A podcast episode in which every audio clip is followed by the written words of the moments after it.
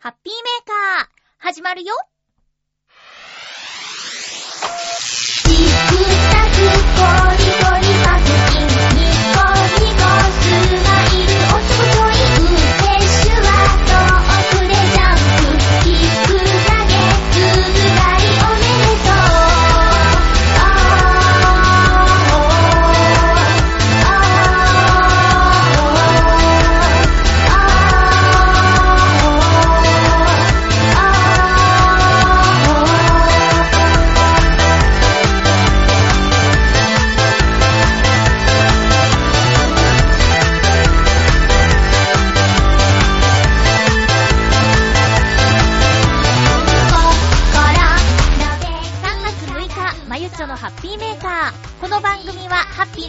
を一緒に過ごしましょうというコンセプトのもと、ちょわへよ .com のサポートでお届けしております。あったかい日が少し続いているけど、なんだか寒の戻りというやつがやってくるらしいですよ。3月最初の放送、今日も最後まで1時間、よろしくお願いします。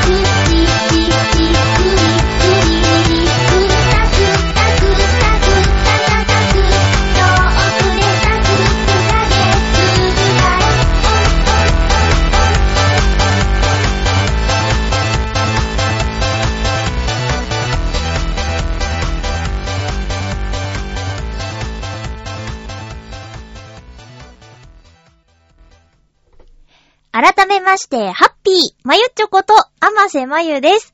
20度超える日があったりとかしてね、ここ数日、あったかかったですね。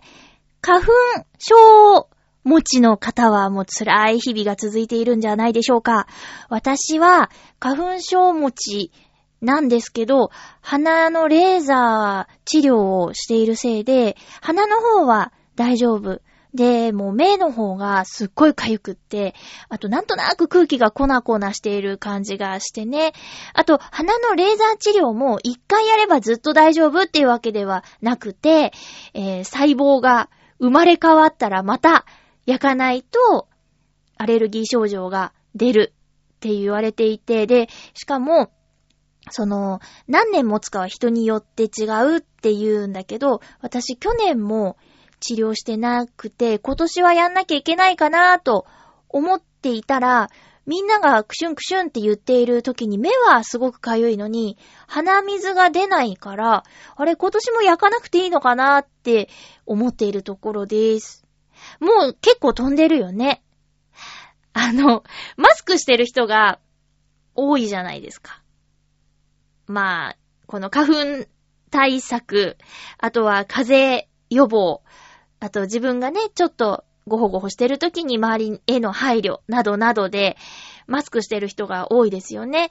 で、まあ、私が小学校とか中学校の頃のマスクといえば、綿でできた、あの布のやつだったんですけど、最近はもう使い捨ての紙マスクを使う人が、ほぼほぼ、うん、ほぼ全員って言っていいぐらい紙マスクの人が多いですけど、で、鼻にワイヤーが入ってるタイプのものってありますよね。だいたい入ってるかなで、それが、こう、対面して喋ってる人が、ワイヤーの部分が顎にあった場合、どうしたらいいのかなって、ちょっと思っちゃったんですよ。まあ、声の仕事を行った時に、女性のディレクターさんが、その状態だったんですよ。マスクが、まあ、一言で言うと逆っっていう状態で。まあでもね、ワイヤーが苦手で、わざとそうしてるかもしれないっていうのもあるから、結局何も言えずに帰ってきたんですけど、ふと思ってしまいました。皆さんどうですか？なんかそういう、ま、どうしても直さなきゃいけないことじゃないんだけど、こう、まあ、一般的には違うんだよっていうことを見つけてしまったときどうしたらいいかなっていう話です。私はもう本当に、もう自分でも自覚しているおせっかいタイプなんですよ。典型的な長女型というか、まあ、なんかあったら言ってしまうタイプなんですけど、それで痛い目にもたくさんあってきたのですね。うん。だから、最近は、まあ、学んで 言わないでスルーすることも結構あるんですけど、でも自分は、もし何か、むむっていう状態がもし自分にあるときは、言ってもらいたいんですよね。ずっと間違ったままで生きていくのは嫌だから、なんか、あれ、まゆちょ、もしかしてこうなんじゃない？みたいなことは言ってもらいたいんだけど、でも、それを、私が言ってしまうことでね、ちょっと、ね、あまり、いい感じにならなかったことも、ちょいちょいあるから、なんか最近はね、迷うんですよね。言っちゃおうかどうしようかなって。うん。で、その、そのマスクとかね、例えばね。別にどっちでもいいんだけど、でももしかしたら、あの人反対だ、みたいに、どっか別のとこで言われちゃうかもしれないじゃん。あと、えへーって笑った時に、こう、歯に青のりがついてる場合、どれぐらい親しかったら言ってもいいのかなとか、私は言ってほしいんですよ。あれ？まゆちょ、なんか、なんか歯についてるよ、つって。うん、だ、例えばそういうことでね。その場で済むならそこでいてほしいなって思うことあるんですけど、まあまあなんか、そうやってね、見て見ぬふりみたいなことがこう、蔓延してるじゃないですか。で、それがもっともっと広がっていったらみんな無関心というか、こう、人と何か接するときに臆病になりすぎてしまうんじゃないかみたいなこととかを感じていて、うーん。ね、言わないでいて、後悔するより言って、いや、うるさいから、みたいな感じになっちゃっでも、その人は、後でこっそり青のりを取ってくれればいいか、とか どうしようってね、最近、最近よくそういうこと考えますね。職場でも、プライベートでもなんですけど、皆さんはどうですか？もうその、その境地は超えた感じですか？もう華麗にスルーができるようになってるとか、どうなんだろうね？もう、このご時世さ、自分から傷つきに行くを選択する人って、ほぼいないよね。みんな賢いからね。うーん。いや、何急に冒頭から何を言っているんだろう。そう、あのー、あったかいからって油断しないでくださいね。そう、あったかい花粉マスクだ。いつもそうやって確認しちゃうのね。えっ、ー、と、そうですよ。なんかね、週間天気予報を見たらね、あの、水曜、木曜はちょっと10度に届かない気温になってます、浦安。で、雨も多いしね。お一雨ごとに春が近づくなんていうのもありますけど、そんな感じで来週はずっと暖かいみたいですね。うん。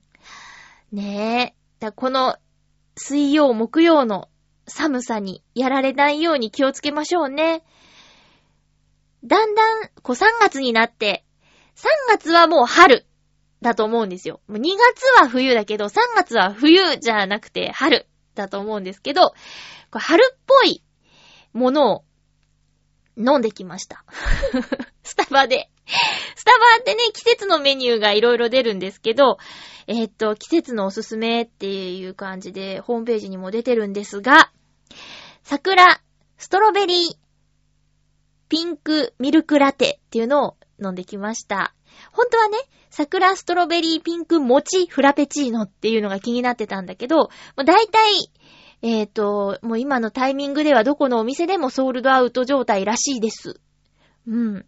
で、浦安に2つスタバがあるんですけど、新浦安と浦安に。で、行ってからね、ないって言われたら悲しいから、行く前に電話したんだけど、片方は紙対応で、片方は非紙対応だったんですよ。ねえ、もちろん神対応のところに行きましたけど。で、友達と行ったんだけど、友達はアールグレイティークリームフラペチーノっていうのを飲んでました。これあの、紅茶のね、アールグレイを使ったフラペチーノ。まあ、冷たいやつですけど、茶葉を2倍3倍って変えられるんだって。で、周りのひ人が、みんな2倍って言ってたから、じゃあ2倍でって言ってて、味見させてもらったんだけど、すごい美味しかったよ。アールグレイを感じました。うん。えー、そんな、そんな感じで、スタバね。いや、高いよ、そりゃ。高いですけど、なんとなくね、あの、乗せられております。夏のフルーツを使ったやつがね、毎年楽しみなんですけどね。えーと、バナナ1本分使ったやつとかすごい美味しかったし、桃のもね、美味しかった。バナナ、桃が良すぎて、それ以降のはね、あまり響かなかったんだけど、あ、メロンあったっけ？うん、今年はなんだろうね。まあ、いろんなね、季節の感じ方があると思うんですけど、スタバで、身近で 感じるのもありだと思います。えー、っとね、今週は映画をレンタルして結構見ました。ただ、そう、映画ドラえもんはまだ行ってないんですよ。あのー、土日はやめとこうと思っちゃったのが失敗っていうか、まあ、土日はね、ドラえもんだし、ご家族連れでいっぱいだろうと思って。で、じゃあ、いつ行けばいいんだって感じなんだけど、それでちょっとね、タイミング逃しちゃって。本当は、このハッピーメーカーの収録前に、見ときたかったんですけど、朝ね、仕事入っちゃって。で、朝10時からの後が12時過ぎからだったから、ちょっとそれはタイミングがよろしくないなって感じで、見ないまま、ハッピーメーカーの収録になっちゃいました。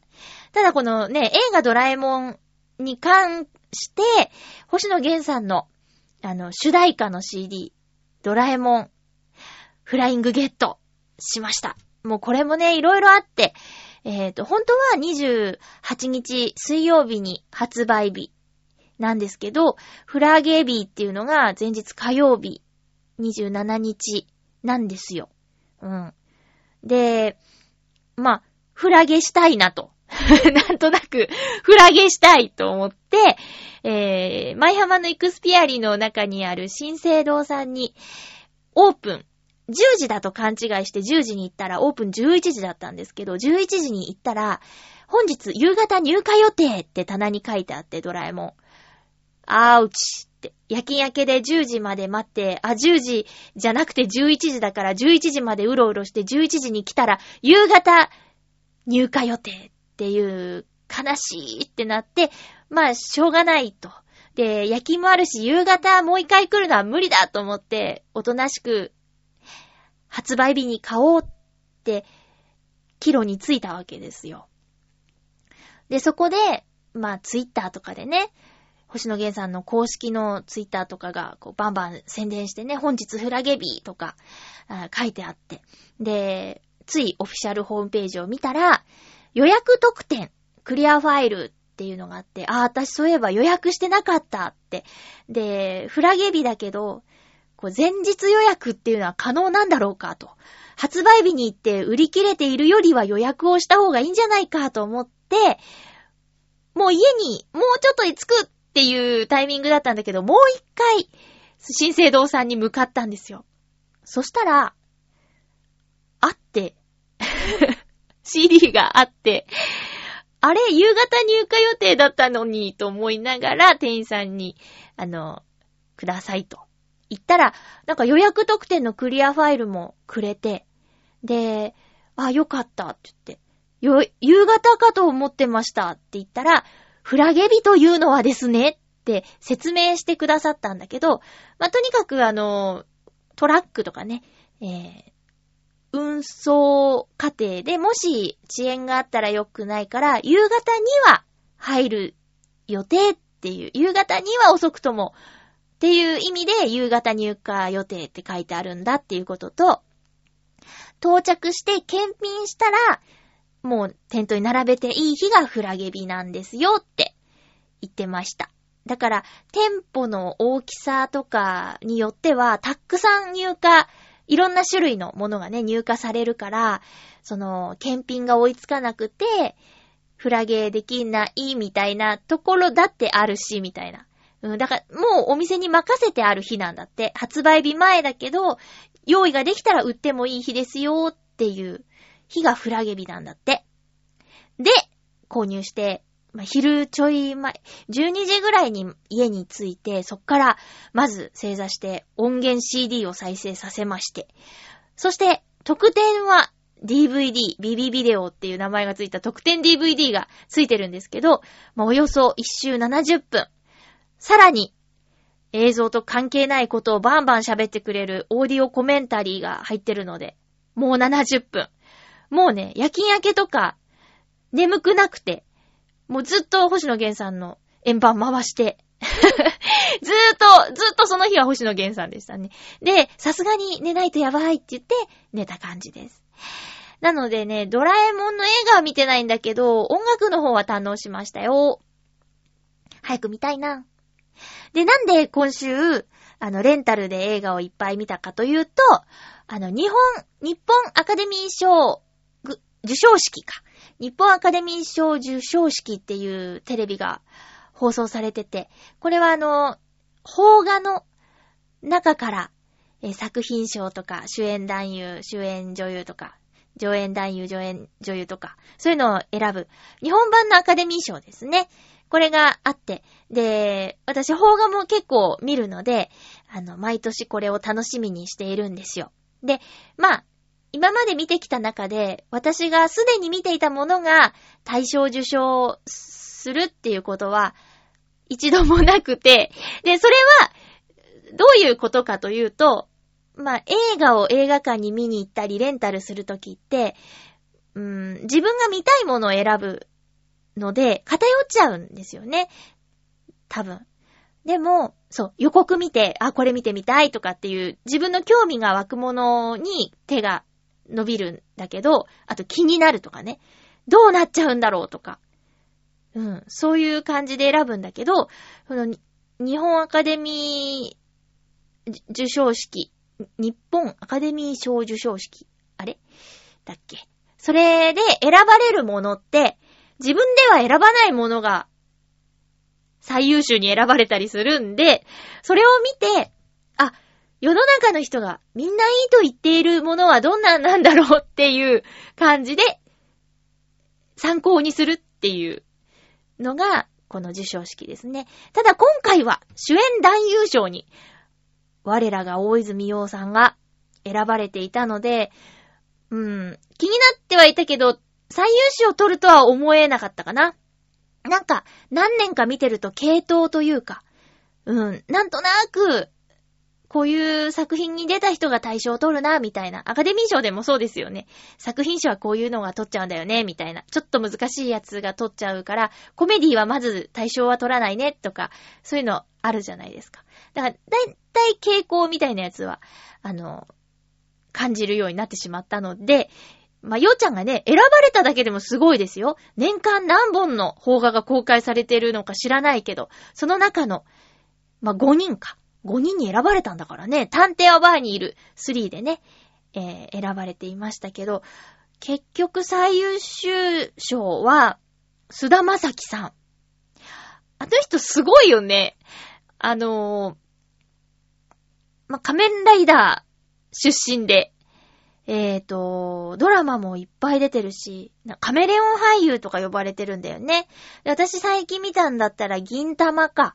銀玉とか、そうですね。で、レンタルしてみた、定一の国。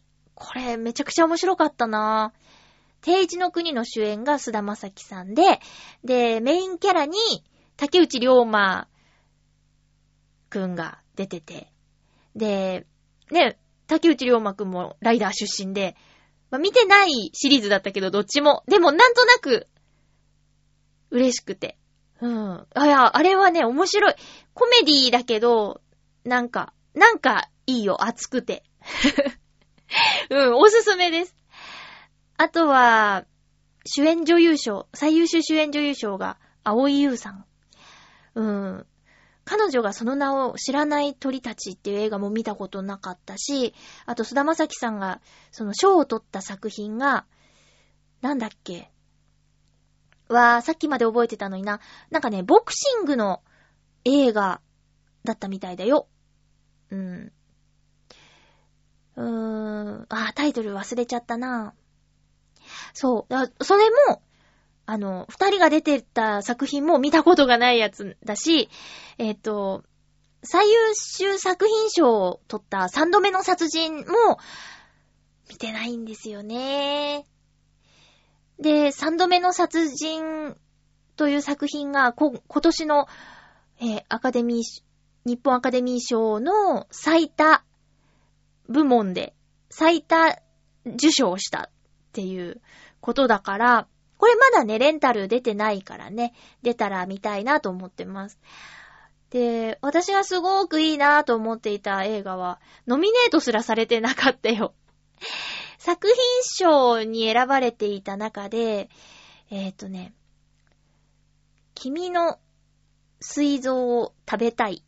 だっけ？あれはね、まだ見てないけどレンタルしてきた。なんとなく話題になっちゃうだろうと思って、こう、テレビ放送された後、ああ、話題作見てみようかなってレンタルから一回姿を消すんですよ、作品が。だから、先回りして借りた感じですかね。うん。や、私の中では散歩する侵略者がなぜに入っていないのかっていうのがあったんですよね。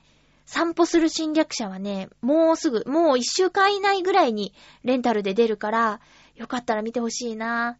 宇宙人が地球を侵略してくるんだけど、侵略の方法が人間から概念を奪うっていうストーリーです。うん。何か別の映画祭では、これの主演の長澤まさみさんが、えー、最優秀主演女優賞を取ってるんですよね。だからどんな人が採点するかによって変わってくるんだけど。で、浦安出身、浦安在住の小説家の鬼塚先生が、原作の花戦が美術賞を取ってました。私これ見たけど、あの、美術賞納得です。お花が出てくるんですけど、もうそれはそれは綺麗だからね。ぜひぜひ見てください。野村萬斎さんぴったりの役ですね。うん。そんな感じで映画三昧な一週間でした。定一の国。定一の国ほんとおすすめ。あとね、もう全然日本法が関係ないんだけど、えっと、スキップとレースっていうジャッキー・チェーンの映画を見ました。久しぶりジャッキーの映画を見たんだけど、これもうすっごい面白かった。予告編見た時から、あの、マトリョーシカを使ったシーンが楽しみで、いや、面白かったなぁ。全体的に面白かった。で、あまりにもキレッキレだから、ジャッキー・チェーンの動きが。調べたら、まあ、御年63歳なんだって。で、あんなに動けるってすごいなと思ってさ。今一緒に働いてる人の中に63歳の方いるけど、あんなに動けないよ、絶対。それはね、トレーニングしてるとかあるけどさ、いや、すごいなと思って。体の使い方次第でこんなに差が出るんだなぁなんて思いました。あとは、あ、コナン見たよ。名探偵コナン。えー、からくれないのラブレター。うん。なんか評判が良かったからすごい期待して見ちゃったんだけど、安定のコナンでしたね。いつもの映画のコナンだったよ。ねえ。あとは、波屋雑貨店っていう、これも作品賞にノミネートされてて見てなかったやつ。東野圭吾さんが原作だって書いてあったから、最近見たあの、新参者シリーズのね、最後の映画、あれを見たせいで、泣けるファンタジーって書いてあったから、めっちゃ泣きたいと思って借りたんだけど、私はちょっと泣けなかったかな。うーん。残念 あまりね、その、煽りすぎるのも良くないですね。予告とか広告とかでね。うん、ちょっとハードルが上がりすぎてましたね。あと映画館にも行きました。あの、ブラックパンサーを見に。これはもうね、義務です。私の中で。えー、マーベルの映画を見るにあたっては、全部のキャラクターの単独ものも見ておかねばということで、ブラックパンサーはね、行ったんだけど、だいぶ寝てしまいましたね。ただ予告編でデッドプール2やってたのが、気になった。すごく気になりました。私の中で6月は映画めっちゃ忙しくなりそうです。映画館で映画見るの大好きなんですよね。うん。ただまあ、合わないと寝ちゃうんだけど。ねえ。皆さんはどうですか？なんか、映画館で映画見るのがしんどいっていう人もね、いるみたいでね。うん。まあ、席の運っていうのもあるけどね。最近は本当にマナーの悪い方がいて、若いからとか、そういうんじゃなくて、いやいやって真っ暗でスマホを見たらあかんで、映画始まったらもう、電源オフなんやでって、そんなこともわからないの大人ってなっちゃう人とかもたまにいるし、あと、いつまで喋ってんのっていう人もいるしね、隣の人とかと。どうしたどうしたって。言う人、たまにいますからね。ほんと、運なんだよね。席を、指定席になっちゃったから、変な人いると思って移動もできなくなっちゃったからね。いやいや、まあまあ、いい席でいい映画にどっぷりと浸かりたいものです。さあ、お便りをご紹介していきます。えー、っと、ハッピーネーム、青のインプレッサさん。ありがとうございます。まゆっちょさん、ハッピーでございます。ハッピーでございます。さて、昨日はひな祭りでしたなぁ。ということは、3月4日にいただいたメールかな。まゆっちょさんの家でもおひな様を飾りましたか？ちなみに僕の家では、おひな様とお代理様を飾りました。でも、めいっ子がいないと寂しいな。何か送りたいけど、何がいいですかね？というお便りです。ありがとうございます。えっ、と、うちにはひな人形はございません。うん。あ、私が、こう、赤ちゃんの時に買ってもらったひな人形は立派に七段飾りだったんですけど、じいじとばあばがくれたんかね。それもあの、どこかに寄付をしたと聞いております。なので、もう自分のものとしては所有してないですね。で、えーっと、青のインプレッサーさんのお家では、おひな様とお代理様。もう、そうね、こう、七段飾りなんてもう大変じゃない。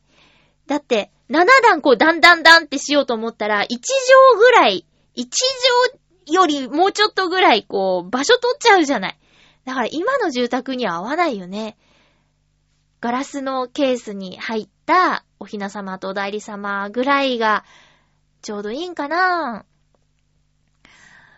家族みんなで和室で寝てたんだけど、その和室に七段飾りのおひな様が飾られてて、でもうちのお父さんが怖いこと言うんですよ。夜、おひな様動き出すからね、みたいなこと言って。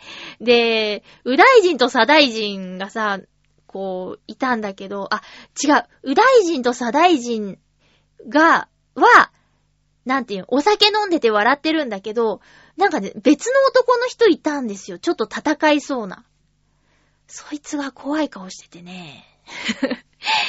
ちょっと、なんか、おひな様の方を見られない時期があったのを思い出しました。まだおひな様はいいんだけど、弟の五月人形もそれはそれは立派なやつでさ、なんか、兜、もう甲冑、子供ならつけられるんじゃないかっていうぐらい大きいやつに、それもなんかね、だんだんって、おひな様みたいに7段もないけど、甲冑が大きいから、3段ぐらいドンドンドンってなってて、こう、弓とか、なんかそういう武器がいっぱい並べるようなやつがあって、お父さんがそれもね、動くって言うんだよ。そっちのが怖いよね。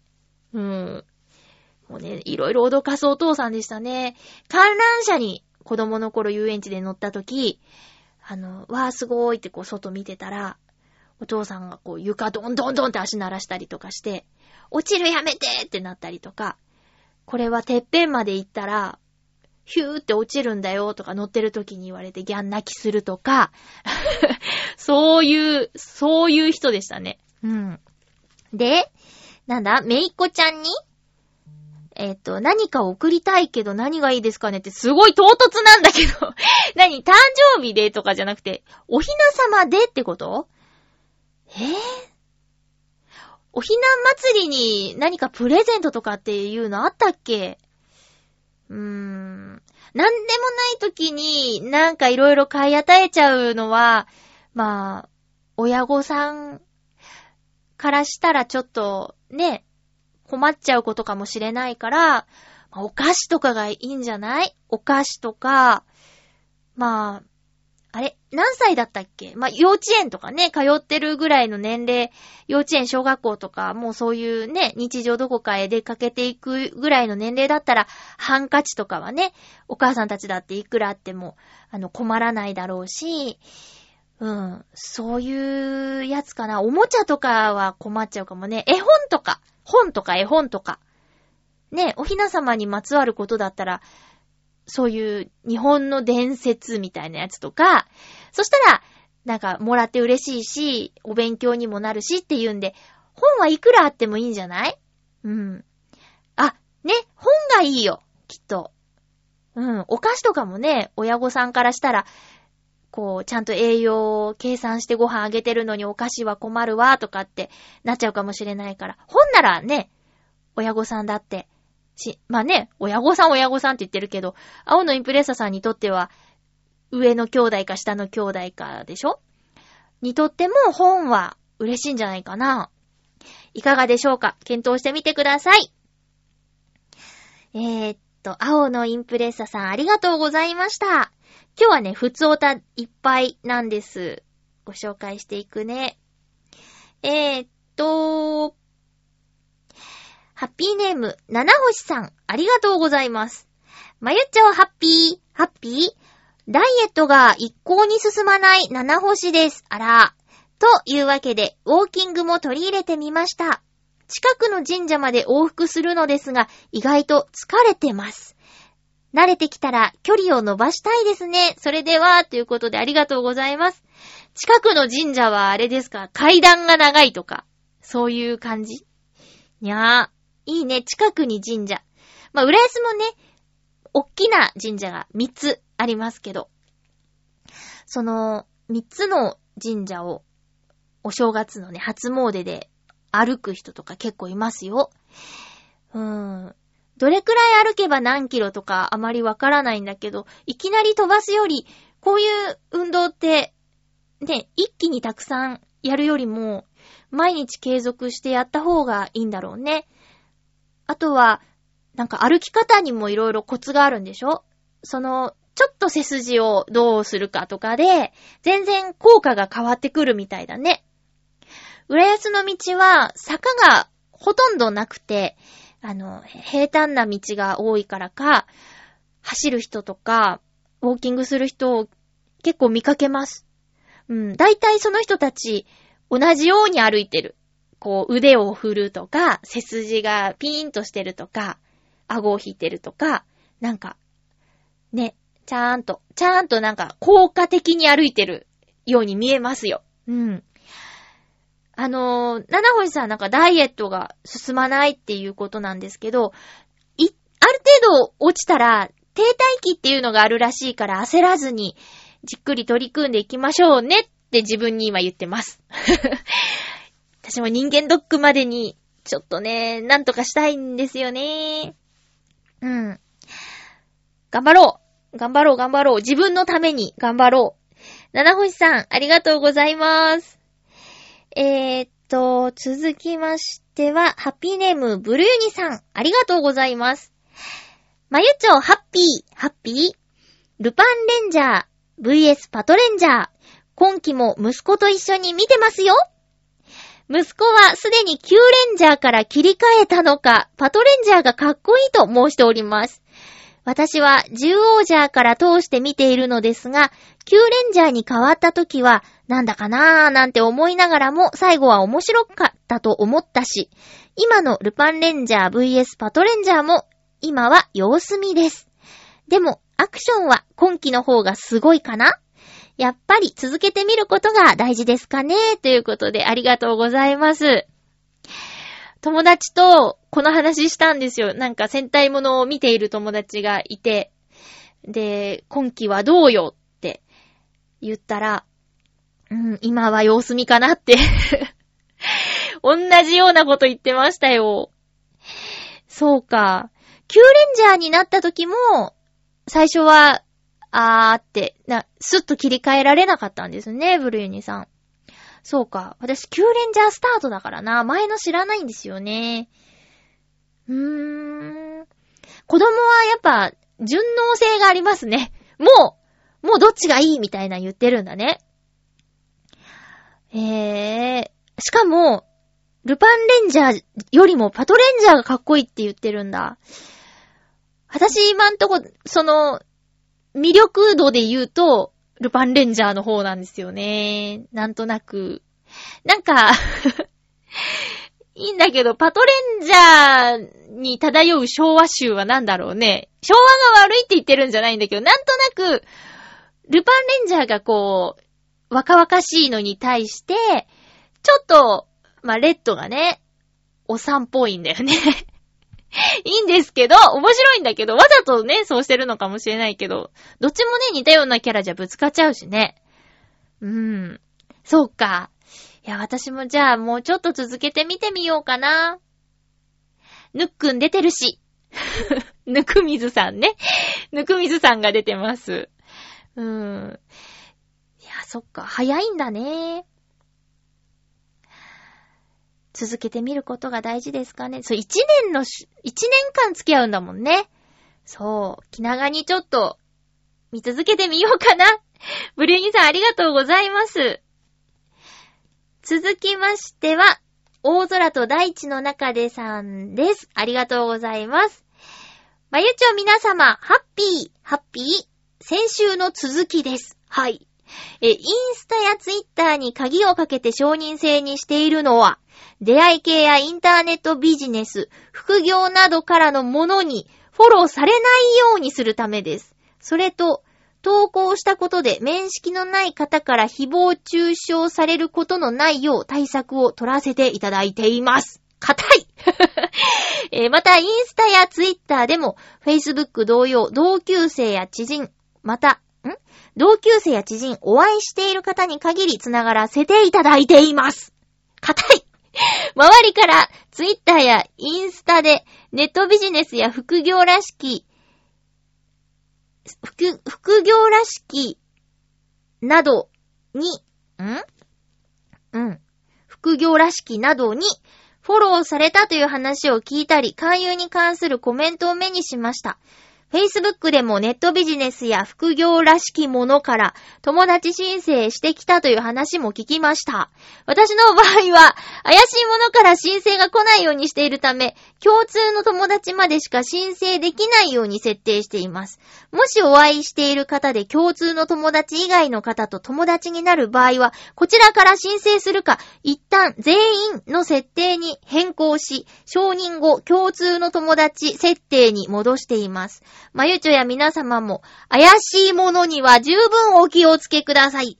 それと、まゆちょにせかさ、せかせたみたいで申し訳ないと言ってましたが、まゆっちょがかな？まゆっちょがせかせたみたいで申し訳ないと言っていましたが、別にせかされてなんていません。なんだろう確認しなかったこちらに火があるので おー、おー、そうですか。えー、大空と大地の中でさん、ありがとうございます。すごい真面目な方なんですね。なんか、ビジネスメールみたいですね。もうちょっとラフな感じでメールくださいよ。いいんですけどね。あのー、そっか。ちょっと、硬い文章を読み慣れてないのでい、いっぱい噛んじゃいました。すいません。そうですね。まあ、それは人それぞれ、いいんですよ。私はもう宣伝も兼ねてるんで、あの、全体公開してますけどね。うん。鍵かけたら宣伝できないからね。使い方は人それぞれでいいんじゃないですか？うん。まあね、有事にちゃんと対応できればいいと思いますよ。ね。こう楽しく使っていきましょうよ、それぞれ。ありがとうございます。すいません、ちゃんと読めなくて。ちょっと、硬すぎる文章を見ると、うふふってなっちゃう。ごめんなさい。おー、硬い硬いと思って読んでしまいました。いや、ちゃんとしてるんだなと思いました。あの、危機管理が。危機管理ができているんだな、というふうに思いましたよ。ありがとうございます。まあ私も Facebook は、あの、記事によって全体公開とか、友人までとか、まあいろいろね、一記事一記事ごとに変えられるので、あの、便利ですね。うん。ちゃんとそういうところがしっかりしてるから、いいですよね。Facebook。うん。えーと、いうことで、ありがとうございます。うん。続きましては、えーと、ハッピーネーム、サバのみそ煮さんです。ありがとうございます。まゆちょさん、ハッピーにチェミってますか？ハッピーにチェミってますよ。チェミってるっていうのはですね、チョアヘヨスペシャルで配信された、えーミッチェルさんとめぐみさんと私3人で喋っているスペシャル番組の仮タイトルです。チェミ、チェミッタ。韓国語で楽しいという意味があるそうです。えーと、チェミってまーす。ありがとうございます。バレンタインのチョコはもらいましたか？本命の女の子からは特にチョコをもらっていないのですが、せっかくホワイトデーなのでチョコを渡してみようかと思うのですが、どうでしょうか？何かいいアイデアはありますか？では、ということです。ありがとうございます。私、チョコはチョコレート交換みたいな感じでしましたよ。あの、親友の男の子と、こう、買って渡そうと思ったら、私もそれを食べたそうにしてたようで、まあ、食べたかったんだけど、で、同じものを買ってくれて、これちょっともうホワイトデーねって言われたから、もうホワイトデーなんもないですね。うん。で、えっ、と、それ以外は特にチョコ、あ、あの、お母さんからもらいました。お母さんとおばさんからももらいましたね。うん、親戚というか、身内からです。それ以外は今年は、あ、あの、いもちゃんのお母さんから、えっ、と、ギリチョコもらいました。そんな感じかな。で、えー本命の子からチョコもらえなかったから、ホワイトデーにチョコ渡してみようと思うのですがどうでしょうかっていうことなんですけど、やっちゃえやっちゃえいいと思ういいと思うよ。チョコじゃなくてもいいと思うけど、でもチョコでもいいと思う。いいチョコ。ちょっといいチョコ。自分じゃ買わないようなチョコ。私、中学校の時に、あのーチョコレートを渡していない男の子からホワイトデーに呼び出されて、なんか、そのホワイトデー的なお菓子を渡されたことがある。うん。えーっとね、手紙もついてた。けど本人の字じゃなかった。後で聞いたらお姉ちゃんに書いてもらったって言われた。あはははは。そう、そうだった、そうだった。うん。で、私、その、あ、美術部で、美術室で活動してたら、後輩の子が、先輩なんか呼んでますよ、みたいな感じで。で、え、誰だろうって言って言ったら、あの、その時同じクラスじゃない、同じ学年の子で、あんまり親しくもない、なんて言ったら、あれなんだけど、そうなんですよ。そんな仲良しでもなくて、学校で顔合わせるぐらいの男の子が立っていて、あの、今日ホワイトデーだからって言って渡してくれたんだけど、私、本当にもう鈍くって、え、あげてないよね、バレンタインって。最初そう言っちゃったんだよね。うん。そしたら、あの、いや、そう、もらってないんだけど、あげたくて、だから受け取ってください、みたいな感じで言われて、で、手紙読んだら、その、なんていうか、告白みたいなことが書いてあって、うん。でも、お姉ちゃんに書いてもらったっていうのが、なんか、すごい、ええー、と思って。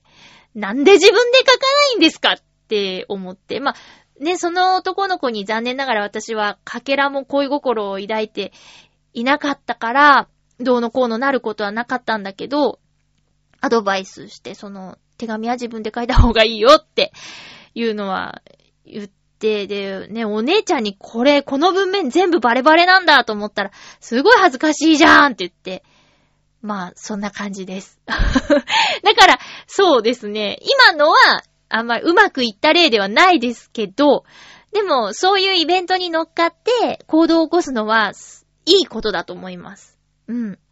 アドバイスとしては、うーん、重くなりすぎないこと、かな。ちょっと、軽い感じで、最初、入りはね。で、えー、何、何言ってんの？とかって、ちょっとこう、ね、相手の方もほぐれた時に、いや、あの、結構真剣なんだよね。っていうのを、こう、明るく。あ本命だけど、とか、本命、実は本命なんだよね、とか。なんか、その、重たく、ねちっこくじゃなく、カラッと明るく爽やかに、竹内涼真くんでいきましょう。そういう方がいいよ。うん。で、え、ちょっとからかってんの？みたいになっちゃったら、もうもうそこはドスッと、丹田に力を入れてですね、真剣ですっていうことははっきり伝えてあげて、からかってなんかないよ、つって。いい、いいね。妄想しちゃった。それ、いいね。そういうの、いいね。誰かホワイトデーに。あー、でも、今そんなん言われても、お受けできないからな。うん。言ってみたものの。そう。あ、でも、サバの味噌煮さんはちょっと、もし行動を起こすなら、そういう、あの、ざっくりとした感じでいかがでしょうか？どんな相手なんですかね？あの、職場が一緒とか、ちょっと、異性間交流会で知り合ったお友達なのかとかわかんないんだけど、えー、ね、まあ、職場だったらちょっとほんと失敗できないよね。あの、気まずくなるっていうのが失敗っていうことなんだけど、ね、これからも顔合わせるのに気まずくなるのは避けたい。頑張ってください。いいなぁ。なんかそういうキュルキュルした感じ、いいね。そうか、もうすぐ、あ、もう、来週？そっか、2月と3月って、同じ日並びだから曜日が一緒なんですよね。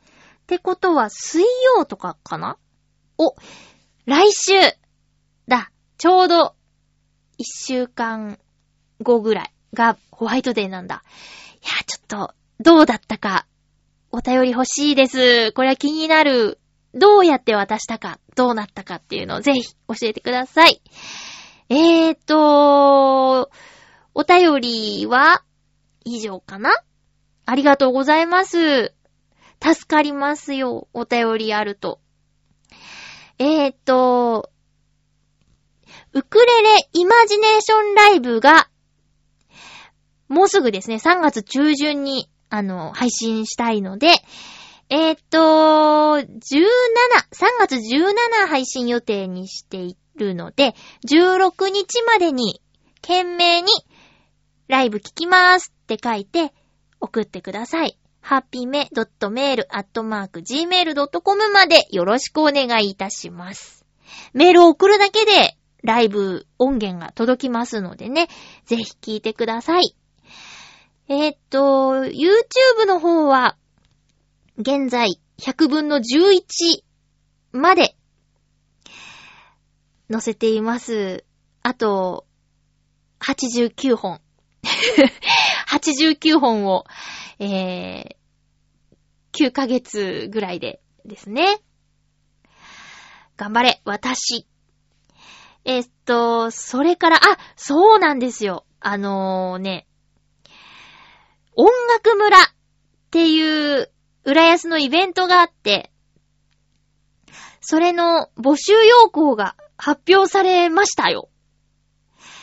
えっと、音楽村というのはですね、あの去年も出演しまして、ノートンノーツとして、ノートンノーツとして初めて出て、ノートンノーツの解散ライブになっちゃったイベントなんですけど、今年はちょっと一人でウクレレ弾き語りで出たいなぁと考えています。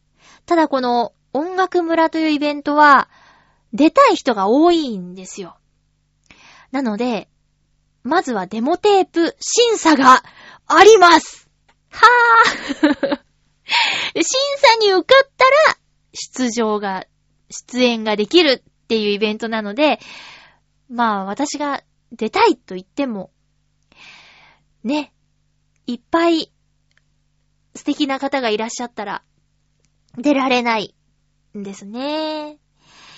えーとね、一応、開催日は言っとくので、予定入れといてください、予定。えっとね、2018年6月24日日曜日。場所は新浦安の浦安市民プラザウェーブ101というところです。おそらく出られるとしたら、小ホールになると思います。去年もね、小ホールで、小ホールの鳥をノートノーツでやって、で、演奏後、洋一郎さんがインタビューしてくださったんだけど、その時に、あの、これからどうするのっていう質問に、来年ウクレレで出ますって言ったんで、出たいな。浦安音楽村ボリューム7。えー、6月24日日曜日です。応募受付は3月31日までうー。どうしよう。選曲どうしよう。頑張ろう。何を歌おうかな。ね、あの、えー小ホール、中ホール、大ホールって、3つの場所で音楽イベントが開催される音楽村なんですけど、小ホールはアコースティック。で、中ホールはクラシック。大ホールはバンドです。ズガガガズガガガのバンド。で、それぞれね、あの、入場無料だし、あの、行き来もできるし、好きな音楽ジャンルの部屋にこもるのもよし、うろうろするのもよし。で、去年はね、チョアヘオ .com が、あの、ブースを出して、出演者さんインタビューとかしたりしていたんですけど、今年はどうかな？通常ならやると思うんですけど、まだ詳細はわかりません。っていうことで、私は3月31日までに、もろもろ提出しないといけないってことですね。ひー。頑張るぞいポプテピピック、見てますか？なんか、進められてみて、あの、よくわかんないけど、ウゴゴルーガを思い出しました。ウゴゴルーガって知ってる？中学生か高校生の時に朝テレビでやってた、なんて表現したらいいんだろうな。まあ、な、とにかく、ポプテピピックを見て、ウゴゴルーガを思い出したということです。いや、面白いですね。なんかあの、構成が、声優さんを前半と後半で入れ替えるとか、まあ、ね、同じ人使わないとか、その、1回目、2回目、3回目って、ずっと同じ人が演じるんじゃなくて、いろんな人がやるって面白いね。特に前後半は、絵は一緒で声だけ違うとか、ねえ、ぶっ飛んでますね。えー、ということで、えーと、音楽村の話でした。えーとね、次回は、えー3月の13日放送分を3月11日に収録する予定にしています。なんだか3月は月曜日に、あの、仕事がもう2件、どっかで入るよって言われてるのが2件入ってるから、ちょっともしかしたら本当に早まっちゃったりするかもしれないので、お便りをどうしても読んでほしいという方は、早めに送ってください。よろしくお願いいたします。まあ、早くって、一番早くで金曜日になるかもしれないですね。月曜日になるべくはやりたいんですけど、ちょっと早くなっちゃう場合は、そういう感じです。うん。なんかね、予告はされてるんだけど、まだ具体的な日程が決まっていないんですよね。うん。まあ、年度代わりっていうのもあって、ちょっと不規則になったりしてるのかな、テレビの方もね。えーっと、たまにリツイートかけるんですけど、統括調査隊っていう番組は毎週月曜日更新です。それから、ぐるっと浦安は、えっと、1、11、21日の月3回更新です。あとは漫才大更新ゲロゲーロはかなり広いエリアで見られます。えっと、スペシャルとか総集編の時に声使ってもらってるんですけど、エンディングはウリボーラブという曲なので、えー、もしね、よかったら、ナイツさんが司会やってる漫才番組ですね。お笑い番組なんですけど、漫才大行進ゲロゲロ、こちらもよろしくお願いします。あとは、そんな感じかな今はね。なんか少ないね。やばい。たまーにあの、えっ、と、荒川ケーブルテレビの方でもお世話になっています。もろもろよろしくお願いします。えっ、と、卒業式とかそろそろなのかな？こう、3月のウクレレライブで何を歌おうかなって、まだ決めかねているんですけど、こう、ウクレレの楽譜を見ながら、もう、取るとか取らないとかじゃなくて、ポロンポロンって何曲かこう弾いて遊んでたりするんですけど、その中にもね、卒業ソング結構あるから、実はもう練習済みぐらいやってる曲もあるんですよね。うん。どれにしようかな ?3 曲だもんね。うーん。あれ、あれは？あの、さよなら僕たちの幼稚園って、私の世代にはなかった歌なんだけど、卒業ソングの定番なんでしょ？こう、子供のね、幼稚園、保育園の。どんな歌なんだろうな。なんかドラマで歌われてるのは一度聞いたことがあったりする。あとはなんだ？まあ、やっぱ、そうだな。金髪さんのやつとかは、土定番だよね。うん。どれにしようかな ?3 月はそう、イマジネーションライブもだし、えっ、ー、と、音楽村のオーディション用のやつも録音しなきゃいけないしね。困った困った忙しいねさあ、えっ、と、そろそろお別れのお時間です。なんか最近ちょっと、その、韓流ドラマもそうだし、映画もそうだし、いろいろ映像を見る機会が多いんですけど、インプットの時期なんですかね。えー、楽しく毎日いろいろ見ています。皆さんもね、もし、あの、おすすめのものとか、これ見てよかったよっていうのがあったら、ぜひ教えてください。おや？えーと、えい。よろしくお願いします。お相手は、まゆちょこと、あませまゆでした。また来週、ハッピーな時間を一緒に過ごしましょうハッピー